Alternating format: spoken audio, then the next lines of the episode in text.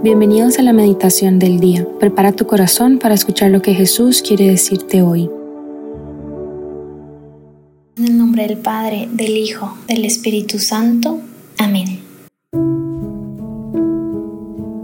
Ven Espíritu Santo, llena los corazones de tus fieles y enciende en ellos el fuego de tu amor.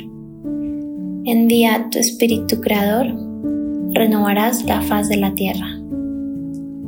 Oremos. Oh Dios, que has iluminado los corazones de tus fieles con la luz del Espíritu Santo, haznos dóciles a sus inspiraciones para gustar siempre del bien y gozar de su consuelo. Por Cristo nuestro Señor. Amén.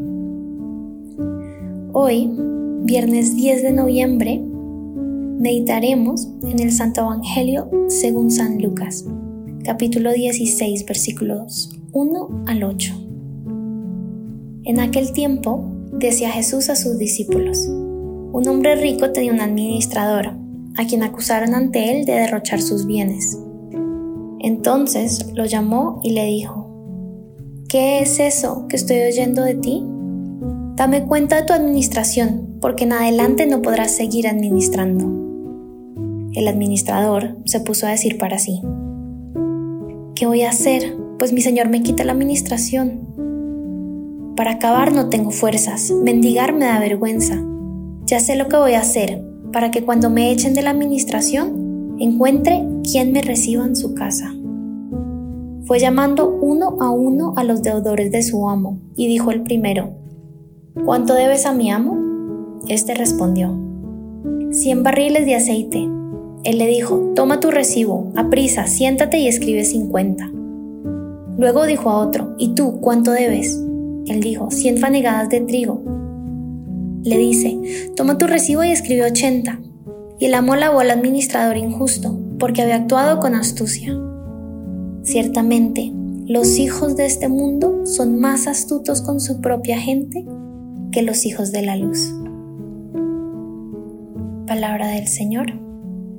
Gloria a ti, Señor Jesús. Hoy Jesús tiene un llamado muy claro para nuestras vidas. Ser hijos astutos de la luz. No nos dice ser astutos como este hombre que llama un trabajador injusto, sino que nos dice hijos de la luz y reclama que no somos astutos para acercar a la gente como lo fue este trabajador por interés propio. Primero examinemos eh, las motivaciones de este administrador. ¿Por qué empezó a acercar a la gente hacia él, haciéndole estos favores? Por interés propio.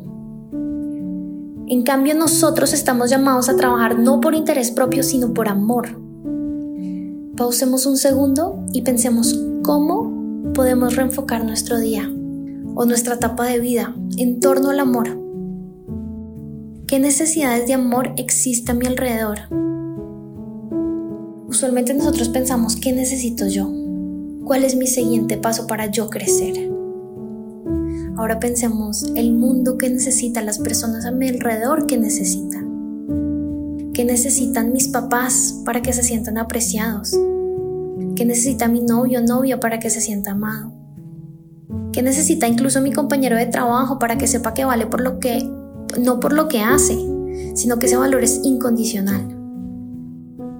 Pregúntale tú a Jesús cómo a través de esas responsabilidades que tienes en tu día a día puedes amar y te pide amar y no obrar por interés.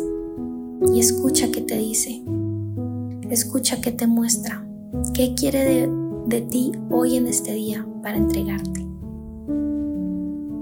Ahora pensemos en lo que hizo este trabajador. ¿Qué fue exactamente eh, lo que hizo el administrador? acercó a la gente. Dios quiere que seamos luz para atraer a la gente, para que se enamoren de Cristo.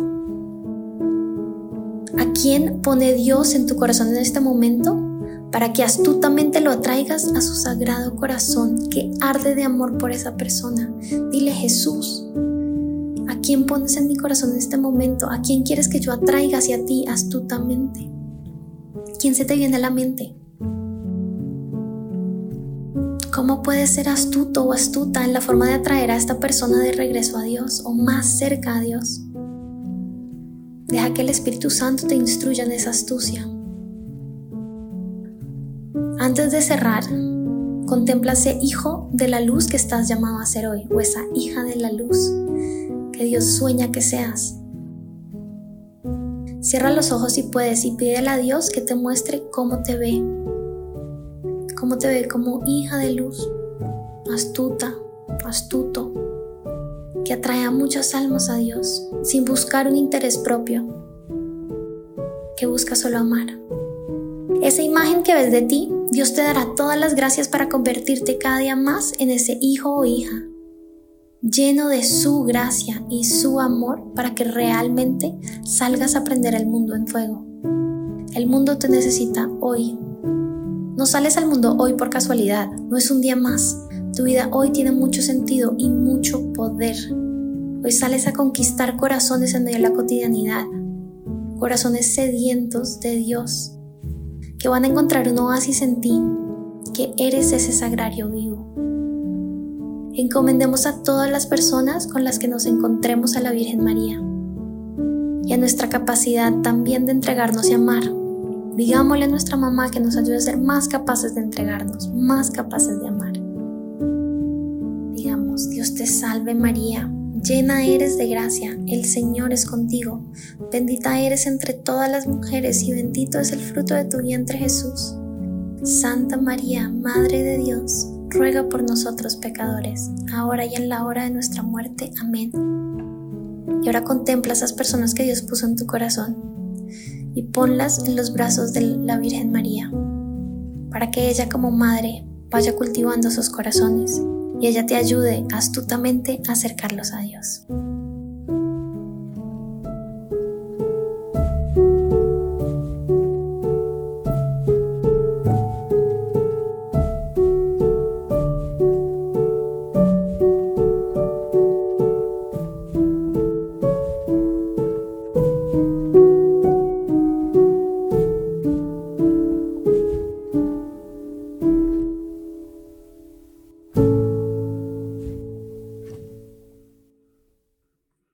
Damos gracias, Señor, por todos tus beneficios, a ti que vives y reinas por los siglos de los siglos. Amén.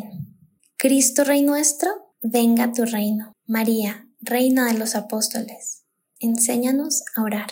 En el nombre del Padre, del Hijo, del Espíritu Santo. Amén.